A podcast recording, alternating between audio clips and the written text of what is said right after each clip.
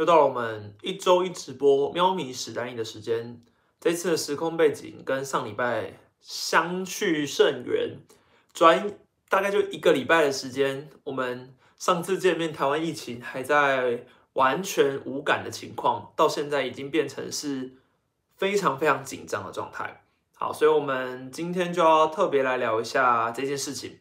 那我们一样会有三个话题，第一个是五月狂龙，聊一下魏全龙的近况；第二个是奔跑吧林立，就是聊林立近期被调往外野嘛。上礼拜虽然我们讨论过一下，但是针对这个调度，我想大家可能还是会想说，哎，奇怪，他怎么会这样突然就去外野了？那这一周观察下来，他在外野的状况是如何？我觉得也可以分享一下我的看法。然后最后是延赛，然后呢？呃，我觉得最主要是想要跟大家讨论，中华之邦现在已经采取决定要延赛一周，可不代表它是一个全面停赛，它甚至也不能说是停赛，它就只能说是延赛。那为什么联盟要这样做？我觉得大家应该要想一下，并不是只是单纯因为疫情的关系。好，待会我来讲一下。好，第一个，我们先来聊一下五月狂龙。好，威权龙从五月一号到上个礼拜停赛前的五月十四号为止，拿到了。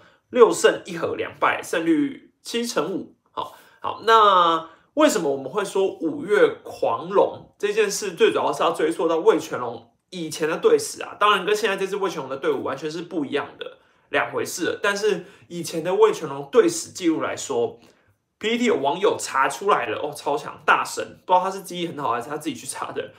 魏全龙五月战绩。是八十四胜五十三败五和，也就是在解散前，他们就是一支非常非常会在五月打球的队伍。好，那他们直棒二年有经历过单月九连胜，直棒十年有经历过单月七连胜。好，然后就以上个礼拜，魏雄算只打了两场嘛，但他的打击率跟团队的投球成绩，团队打击率是飙破三成五以上，团队投球成绩的防御率是在一以下。所以他都是拿到联盟第一的成绩。那想当然了，他是迎来了一个所谓单周全胜嘛。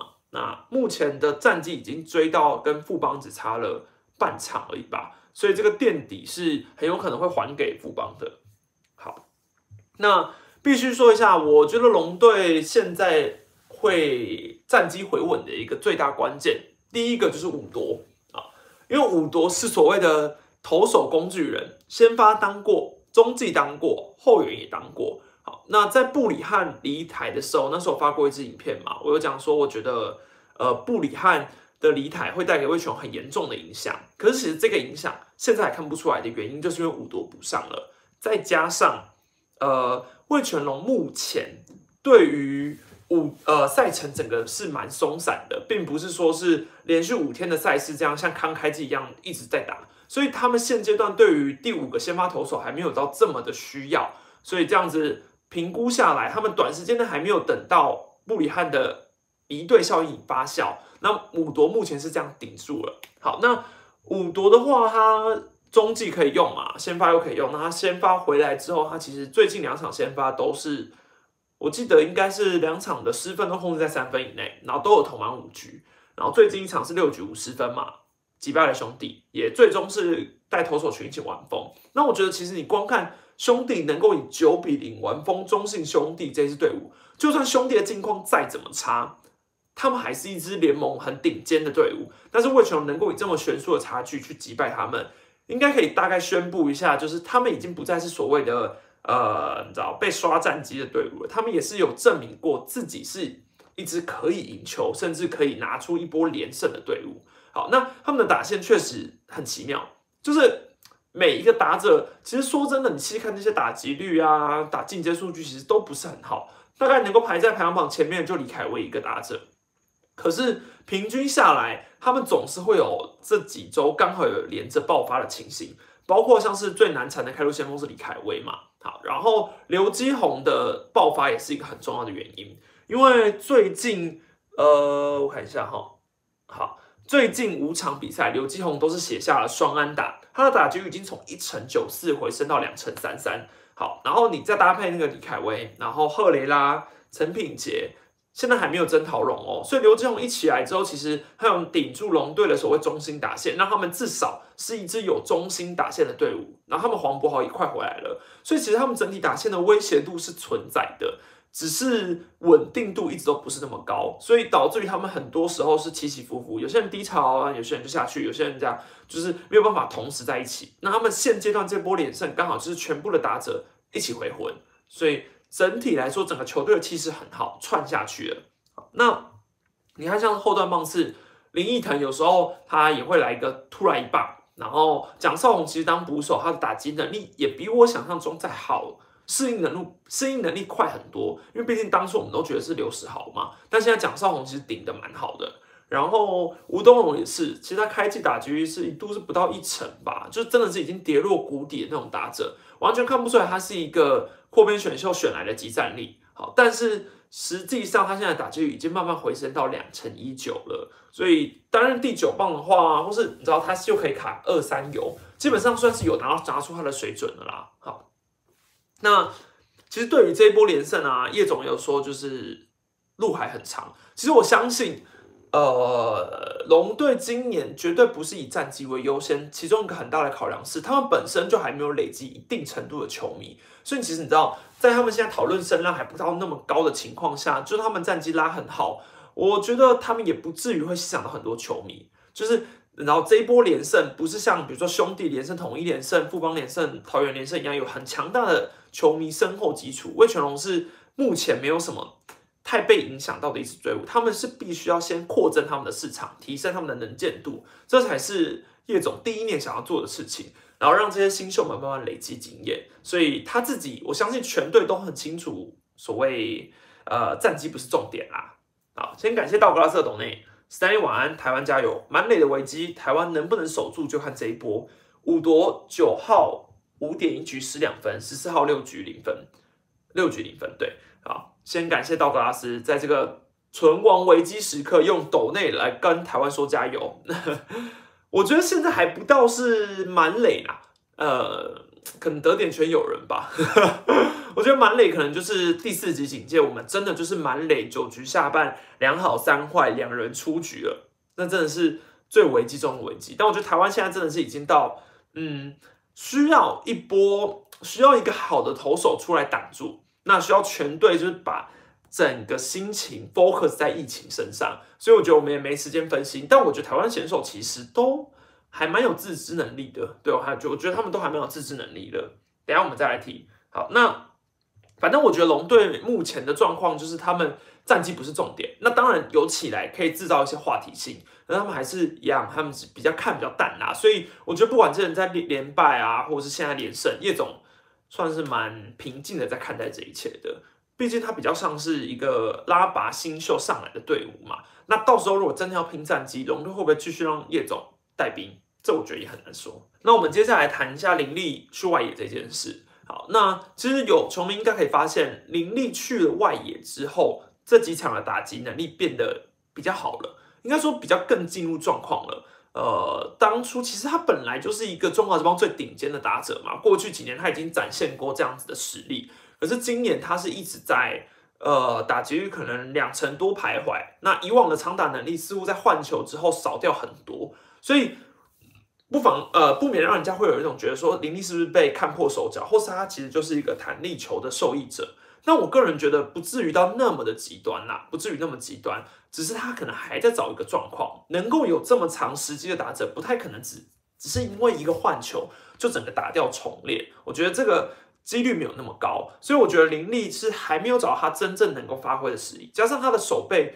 开季其实在三垒的。因为其实说他原本二三垒一直在频繁调动嘛，那今年他就是固定要在三垒，可是三垒现在又守不好，所以我觉得龙猫就是想要让他复制承接线的模式，就是老丢去外野，那先来解决这件事。好，那我个人其实是蛮佩服郑豪这总教练的原因，是因为承接线他们你知道外野三岁，他们像比如说你像承接线好，那时候季中从游击到外野的原因，是因为他过去业余时期。诶，汪家是何库还台电的，反正业余时期的时候，他就是可以守外野的，那他有长时间守外野的经验。可林立不是诶，他基本上没有什么在守外野的，啊呃，我不太确定他是不是从小到大没有守过。对，但是问题是你你贸然把他拉去守外野，其实是非常有风险的一件事。就算右外野是一个难度相对低的位置，还是一样很有风险。所以我首先是先佩服龙猫总教练可以做出这种事。好，因为你在季中直接拉，你也没给他什么缓冲期。那既然我们提到三垒守不好转右外野这个例子，我们就要提到小破嘛。小破就是这个例子，他当初也是进直棒，一开始是先定调在三垒嘛，后来拉去右外野守备，那后来就变成了一个我们知道的镭射尖啊、金手套奖得主啊等等。那会不会林立也有机会变成这样？我目前看下来，我是觉得他的外野飞球判断能力蛮好的。那因为他本身也是属于有运动能力的选手嘛，速度也不错。所以我觉得手外也不会太大问题，但通常外野最大的问题就是飞球判断能力。目前看起来他的判断能力没有很差，对，呃，找球的落点还不至于到很慌乱。那只不过就是可能最难度最高的就是那种平飞球，那对于外野手来说，平飞球是最危险的。所以我觉得林立目前来说还没有太多这种考验在他身上。那但我觉得至少他去外野之后，可能心理负担的压力会少一点。这也是为什么像是陈杰宪、苏志杰、林安可啊，随便他们都可以拉拉去外野。好，那我们就以陈杰宪、苏志杰、林安可的例子来看好了。其实我个人觉得，就算现在已经他们守了大概也一整年了吧，观察下来，他们三个还是有身为外野手各自的缺点。像苏志杰好了，其实你仔细看的话，苏志杰对飞球的落点判断还是没有很好。你如果要跟像是詹子贤，然后张志豪、林哲轩这种本身就是外野出身的选手来比，还是有很大的差距。当然，志杰很多时候其实他是呃，可能他就是有追，可他没有碰到球，所以看起来很像是一个欧巴的长打。可是我觉得一个好的外野手都是有机会去朝这个方向努力。但我觉得志杰目前还没有。然后再加上他有一个蛮大的致命伤，就是那个肩膀的臂力。呃，因为他过去守二。内野的时候，其实那时候就是因为手受伤嘛，肩膀受伤，所以才被去一垒，那后来又再调去外野嘛。所以我个人觉得他的传球背力还是一个很大的问题。那即便到今年，我速度看他传球都还是没有办法改善，这是他一个呃很大的隐忧。甚至是你如果想要让他在国际赛带他进去，让他去守外野，他的传球问题还是一个蛮大的隐忧。虽然说对外野手来说，传球并不是第一要务啦，因为他可能是一个附加价值。但他本身就是以自己这样子守外野大概两年的时间还没有改善。那陈杰宪的话，一样他也是就是用运动能力弥补，速度很好，可是他对球的判断落点还是很常会出现那种看了老半天之后，呃，可能一开始是往前冲，后来发现是在后面，所以还急着往后接。虽然陈杰宪都可以有机会弥补到，就是用扑的啊什么方式，就是惊险的接到那颗球，但不代表他的判断能力比较好。对，我觉得他只是呃用他的运动能力去弥补了这一些，就像陈成威这样而已。那林安可的话，目前看起来其实守右外野的飞球判断还算稳定啊，还算稳定。那传球是他的最大优势，对，传球是他最大优势，所以他基本上从外野丢去本垒，其实背力蛮好的啦，对，背力蛮好的。所以我觉得这三个人就是各有一些优缺点，但是林安可还是一样。你要他去接一些找强前的那种飞球什么之类的，还还是有一定难度啦。对，好，感谢无数的董内，感谢他的纠正。他说詹子贤大学才专职外野，他以前都是练投手。对我也很常看在在那个呃，你知道比赛开打前的练习，都在那边跟旁边的捕手啊什么玩那个丢装投手的游戏，他都会丢个滑球啊、变速球给旁给旁边的记者看。那我觉得詹詹恩就是因为他以前是投手嘛，所以他跟李安可一样，背力非常好。镭射箭其实陈杰宪也是啊，他虽然不是投手出身，可他的背力也是好的吓死人。好，那重点是我觉得，你说为什么要让有人会说啊，为什么要让林立去打第一棒？其实我觉得现在棒球对于棒次这件事，其实也没有说一定要谁打什么速度快啊、高上的能力什么这，其实这些林立都蛮符合的，所以我觉得他当第一棒蛮适合的啊。呃，他也是一个有速度的。那他选球能基本能力也是有，那他有长打能力，对啊，所以我觉得也不一定要纠结在一定要陈成威。为什么我会说我觉得桃园现在的呃，为什么桃园会先把林立调去外野的一个最大原因，就是因为他们本身外野伤兵蛮多的，然后再加上他们一些战力其实一直没有办法符合到就是他们所要的需求，像蓝鱼人受伤啊，之前于德龙啊、朱玉璇也受伤啊，等等等等。好，那最大的问题就是这样。所以他们现在需要林立去外野，可是有一个小重点，是因为桃园他们现在是要拿一胜就是一胜，他们需要每一胜积极的去抢到，比如说呃之前啊最近他们会有一些很积极的投手调度，可能尤朝伟他们就是要让他六天里面上五场，然后陈宇勋就是要跨局救援，所以他们就是为了要拿到每一个很重要的胜利。所以我觉得以目前桃园，比如说龙猫总教练的看的整个做法来说，感觉上他就是还是有所谓的战绩压力。对他并不是说所谓呃要真的要蹲下去了，要去抢状元等等。像赖鸿成也是，对他基本上就是能拿下这场比赛，他就是要使尽全力的去拿。那所以他目前控制在胜场还是有三场，可是。你很难保他之后牛棚如果大爆炸之后，他能不能继续这样维持？我觉得这个东西他还是必须考虑进去。你到时候把这个危机放在下半季再炸裂，也也不是好事。对啊，那现在问题是朱玉贤、于德龙其实也都相继归队了嘛？那其实整个外野也一起回来啦。对，那林立还有继续守外野的必要吗？这是我觉得呃我们需要去思考的。对。有还有这个必要吗？对不对？那内野他还之后还能再回去吗？像我有看到陈晨威说他还想回去守内野嘛，因为他可能想要继续挑战，他觉得他运动能力好。可是我觉得林立是已经类似陈杰宪那样守内野，其实已经没有太大的自信心了。最后一个，我们就来聊一下中华之邦延赛这件事。呃，我个人觉得，先讲一个大家都觉得的事，就是所谓中华之邦宣布延赛一周，其实有很多人认为是因为本土疫情。现在升温成这样，所以呃联盟才会决定要延赛的。那很也有可能会觉得说是有人会觉得说啊，反正现在只是延赛一周，那你下一周也不见得能打，啊你怎么会有这种不智的决定呢？明明现在疫情就是居高不下，那你干脆就是全面停赛，你干嘛还要特地说你只是延赛一周，下一周感觉也会继续延等等的。好，但是我个人觉得中华之邦并没有要停停赛的意思，没有这个打算。如果有这个打算，他早知他现在就会一定会停了。但我觉得他现在的意思就是他要这个延赛一周，只是要一个缓冲期。为什么要这个缓冲期？因为呃，你以就富邦这礼拜的新庄五连战来看，他们临时要再去找场地什么的去顶，其实是非常困难的一件事，因为可能各县市政府现在有还要去协调。所以他没有办法马上就从新庄，然后改到其他场地，五连战就继续打。所以我觉得他们现在是要给富邦一点缓冲的时间，去想说，哎，那我们要换到哪里去打？所以那既然富邦不能打的前提下，他们不想要再像上礼拜一样，所谓的且战且走，不要在那边边延赛边开打。因为上次你知道总教练都有反映过了嘛，这样的方法会有失公平性。所以我觉得联盟就干脆就是直接延赛一周，好。连赛一周的这个时间，我们来想一下该怎么继续打。对，该怎么继续打？那先讲一个我呃一些总教练跟球员的看法嘛。像洪总跟丙总就有提到所谓公平性的问题，因为洪总有讲说，呃，他觉得要停赛，你就是应该要全面停；要延赛就是全面延，因为对于选手来说，一边。人可能同时必须要负担所谓三连战、四连战、五连战，他没有休息的空间。好好听一点是维持球感，坏听坏的一点可能是增加负担、增加劳力。那对于延赛那一方，可以也可以有两种解释嘛。一种是说，他们可以缓解一些放松的时间，对，然后他们又可以觉得说，哎，其实呃牛棚可以获得适度的休息。那坏一点也可以是讲说啊，他们手感不能维持啊，等等等，就是你要双面刃，所以你可以用。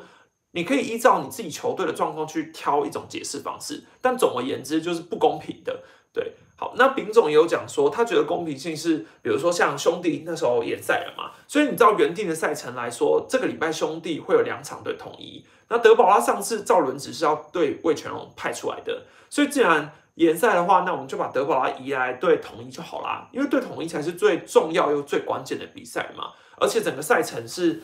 赛事不一样，所以你整个轮值是可以打掉重连的。所以以公平性来说，很明显它也是会出现一点问题。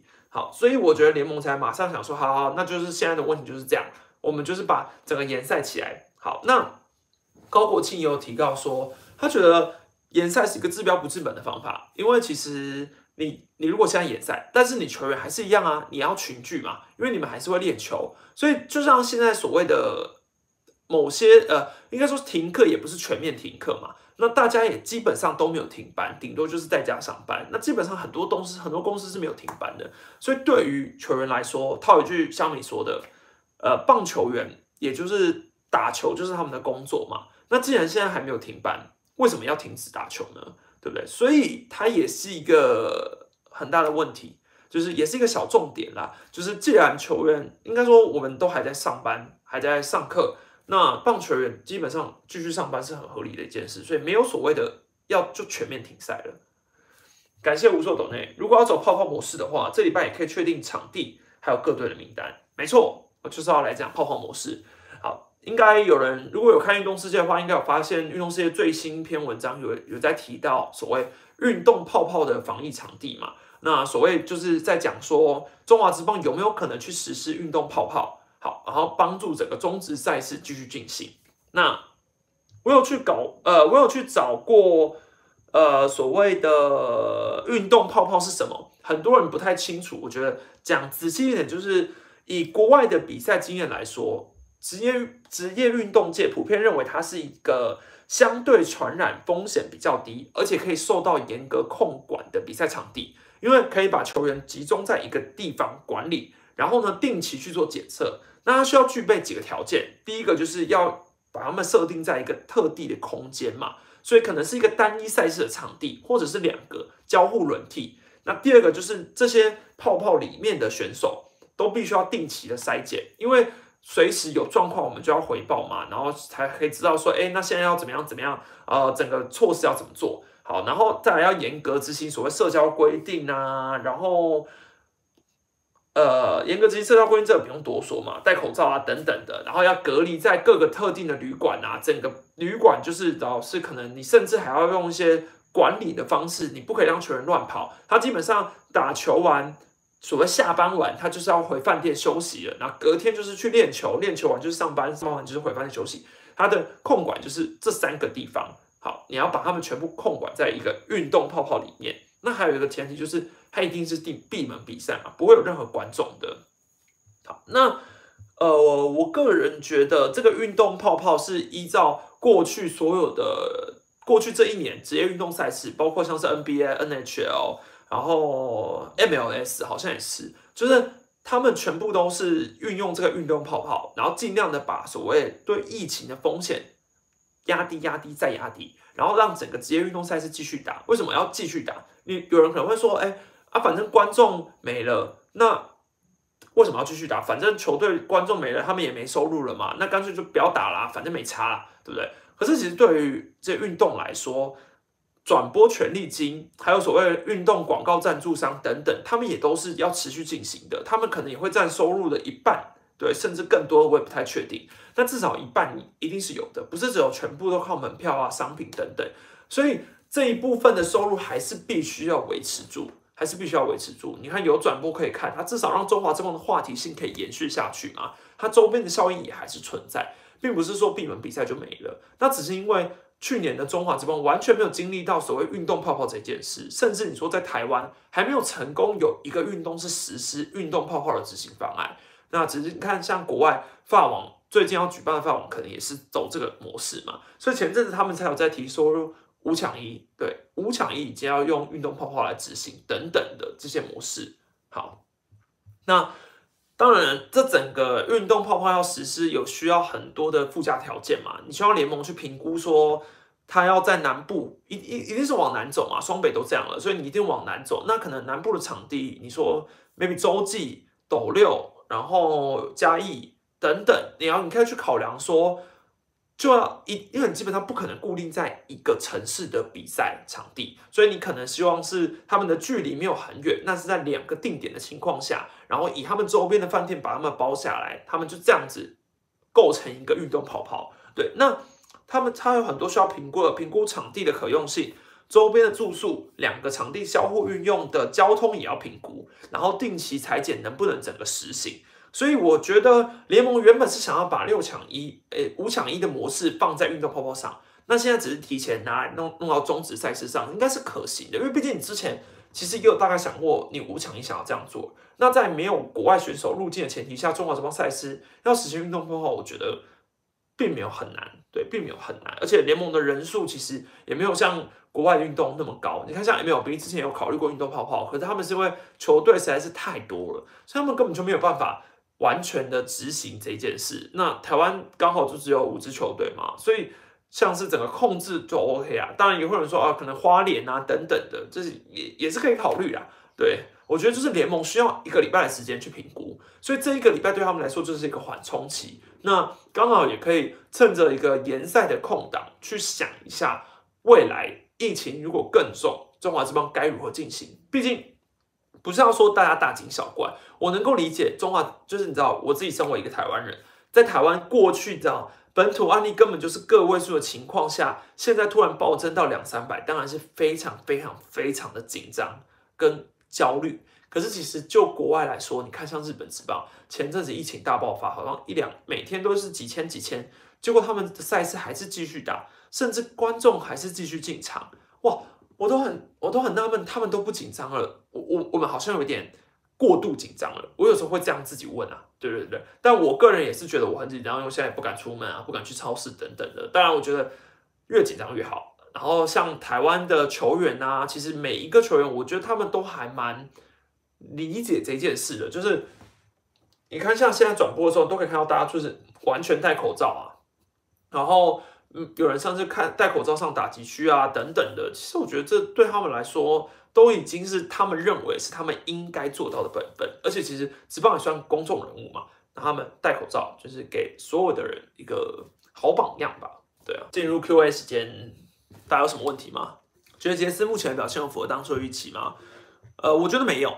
对，我觉得一定是没有的，因为杰斯那时候前面开进来的时候，真的是还蛮吓人的，就是蛮有第二个索杀的感觉，直球准，然后速度有，对，变化球也有一定的吸力程度，但是现在他反而是越投越闪，就像洪总说的一样，所以我觉得还得再观察一下啦，对，还得再观察一下，但我觉得现在谈杨绛这些问题，其实好像也都没有用了，因为。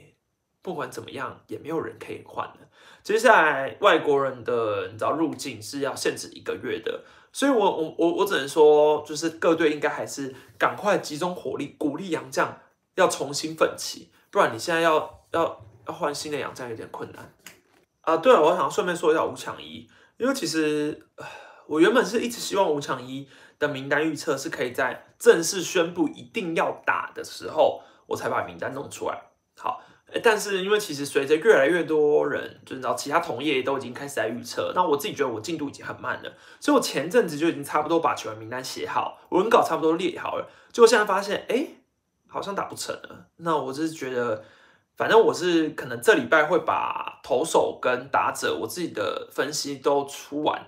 对，那至于说最后能不能打，我觉得大家应该都跟我的想法是一样的，就是不能打最好，因为。你这一切要承担的风险都太大了，对。但是既然我文稿都已经写好了，我还是会照出啦，对啊。如果我我我是觉得大家应该就是跟我一样的心情，对。可能对于吴强一的热度已经过了，但反正因为只好这个礼拜中华之邦也没比赛嘛，大家就加减看一下影片。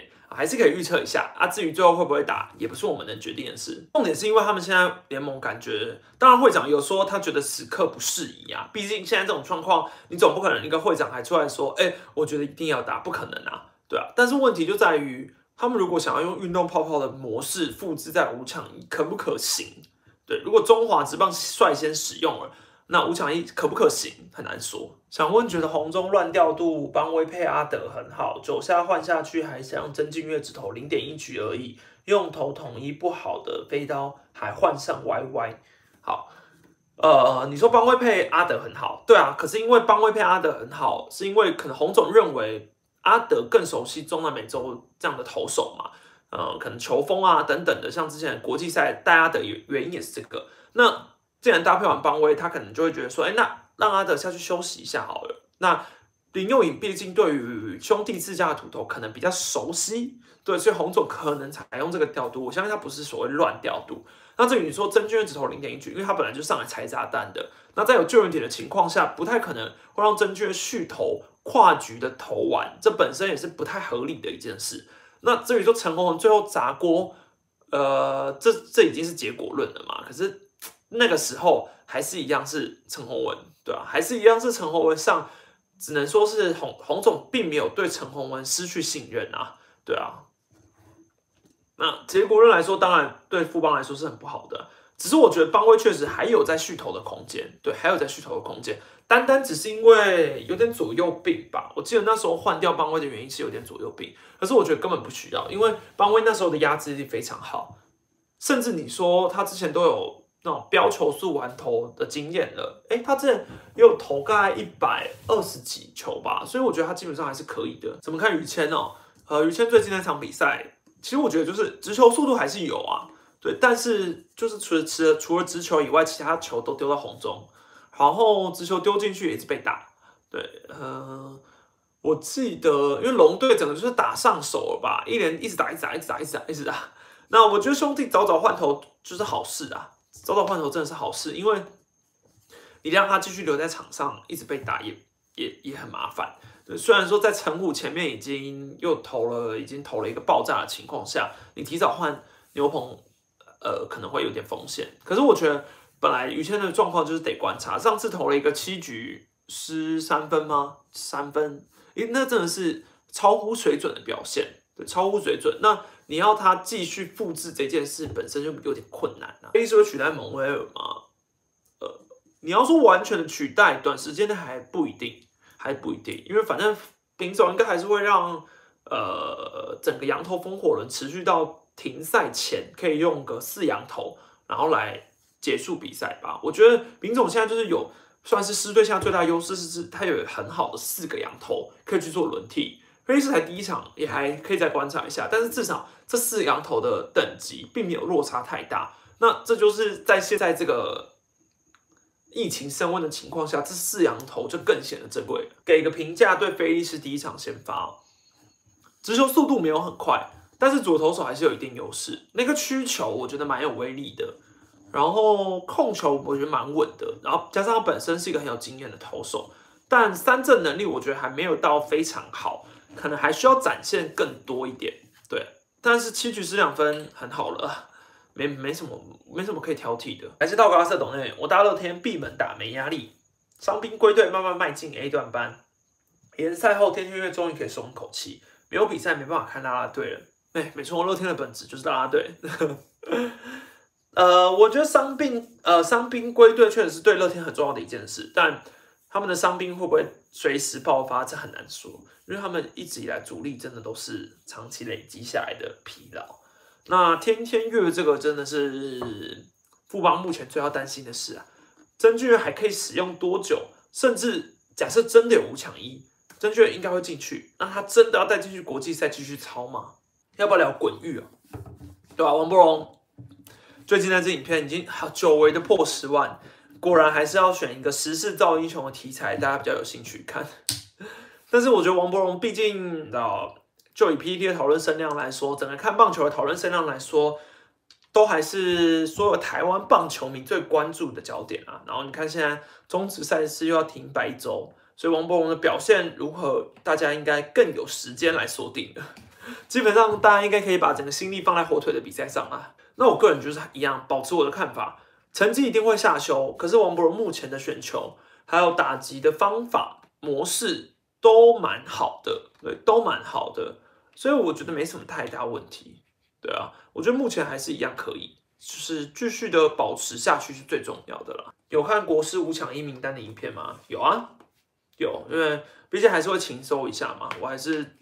都会看一下大家的看法，但我只能说，我挑的算是有蛮多不同的，对，有蛮多不同的。可是我觉得就是每个人的出发点不一样。我自己预测名单的出发点，我就是以把我当成红一中总教练在想。对我觉得有些，我觉得总教练带国际赛有一个很大的重点是会找自己比较信任的人，还有自己比较熟悉的人，就像是他把教练团最后换成了自己家的体能教练一样。很简单，他想要找比较熟悉的人带去打国际赛，所以我觉得在我预测的时候，我都会把自己当成红一中啊。好，那就像我之前预测扩编名单的时候，也是把自己当成叶军章。江少庆二军表现不太好，是单纯太久没投吗？我觉得是啊，觉得真的太久没投了。他现在二军真的就只是在找手感而已啦，我觉得也不用特别急。对，罗杰是直接一军的可能性哦。有可能，我觉得我觉得有有可能存在，因为我觉得其实我觉得罗罗杰斯照理来说今年上来不会太差哎，对，因为呃，我觉得以他去年的表现来说，其实兄弟算是有下了一步棋的原因，是因为他们最后没有续约罗杰斯，对，那。他们可能有自己的评估吧，可是就以回锅洋将来说，看狮队目前的感觉来说，确实找回锅洋将蛮保险又蛮好的。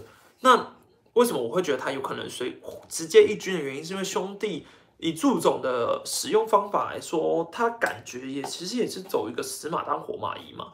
如果他对来福利军失去信任，那不如你就把罗杰斯开上来试试看。对我觉得不是不可能，对，不是不可能。那他们签高野的定位其实就是备用啊，像他们现在还有要找一个要找一个洋将嘛，只是最后因为现在疫情的关系还没有真的签，所以他们基本上我觉得兄弟领队就是一直狂签，一直一直不断的源源不绝的签羊头，在这种疫情的情况下还是能够一直签，我真的很佩服。你要说统一师要不要再找一个备案，其实我个人觉得要啊。就算四羊头现在看起来超级稳，但是还是随时都会有不不确定因素出现啊，所以我觉得持续的寻找是有必要的。打完国际赛就会疲软的症状严重一点，可能影响生涯，这种状况各国都有。有时候觉得球员为了国家牺牲，到底值不值得？讲实际面一点都不值得，因为国家不会赔你钱啊。你去打了国际赛受伤。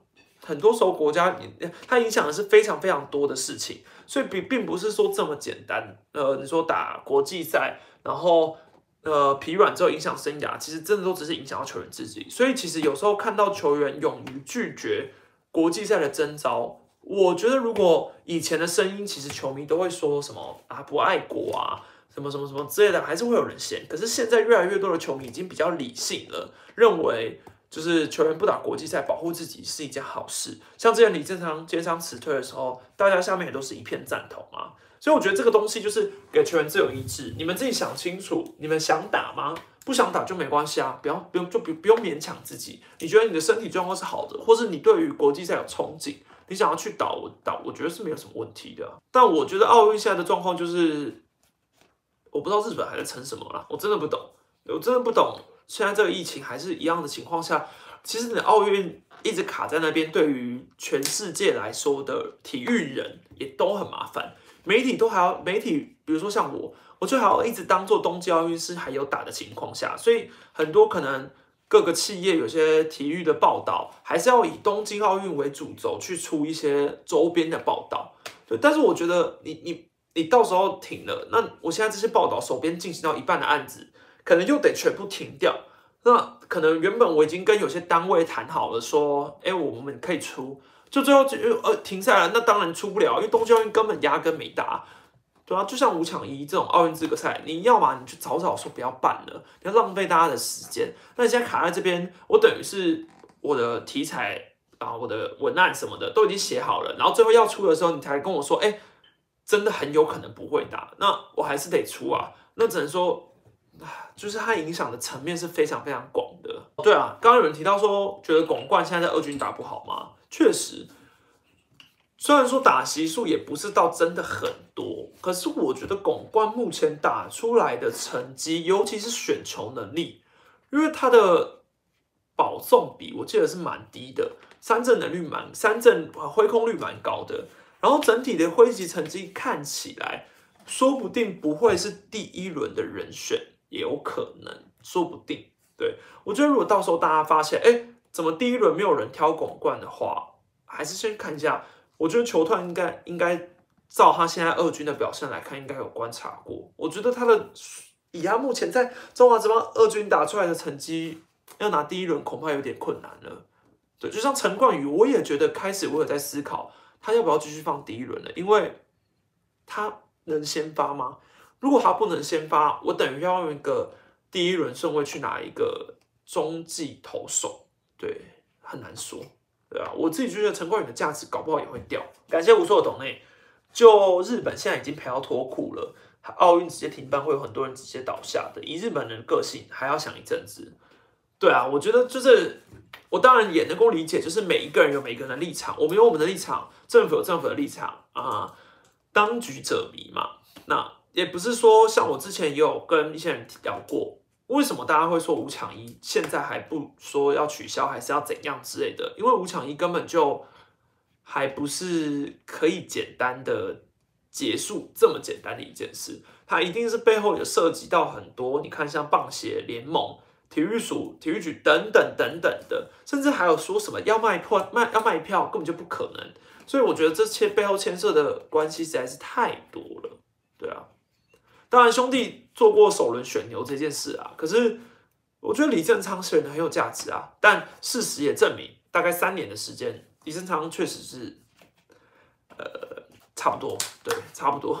就是他该有的效力，其实他有发挥到。那我觉得兄弟当初选李正昌，就是想拼一座冠军嘛。只是结果论来说没拼到，可是我觉得这个过程之中是可以接受的。其实就吕彦青现在的感觉来看，他的顺位真的会比他那时候刚要回来的时候一定在高上很多。因为呃那时候他在日本被呃被板神释出之后回到台湾，其实一直以来大家对于他的身手都是保持着一个怀疑。对怀疑，可是以他今年中华之邦在二军的成绩来看，保送投的很少，三振投的很多，基本上是屠杀二军啊。然后跟胡志伟差不多等级的成绩，那你说中华之邦二军成绩真的就是参考性质，可是至少实际上的感觉不会骗人嘛，不至于他到二军屠杀，然后到一军就真的会投的很差。况且他已经是一个看过大场面的投手，有在日本职棒这种。我觉得在二军就是至少能够证明说他是一个能投的人，对，然后甚至他也是一个能投先发的，年纪其实也不不长啊，跟陈冠宇比起来，年轻李元健年纪轻更轻蛮多的，对啊。全是三六了解欧菲登为何下二军之后不转先发嘛？他在国外是先发底的，我觉得有点先受伤，欧菲登没有试试看转先发吗？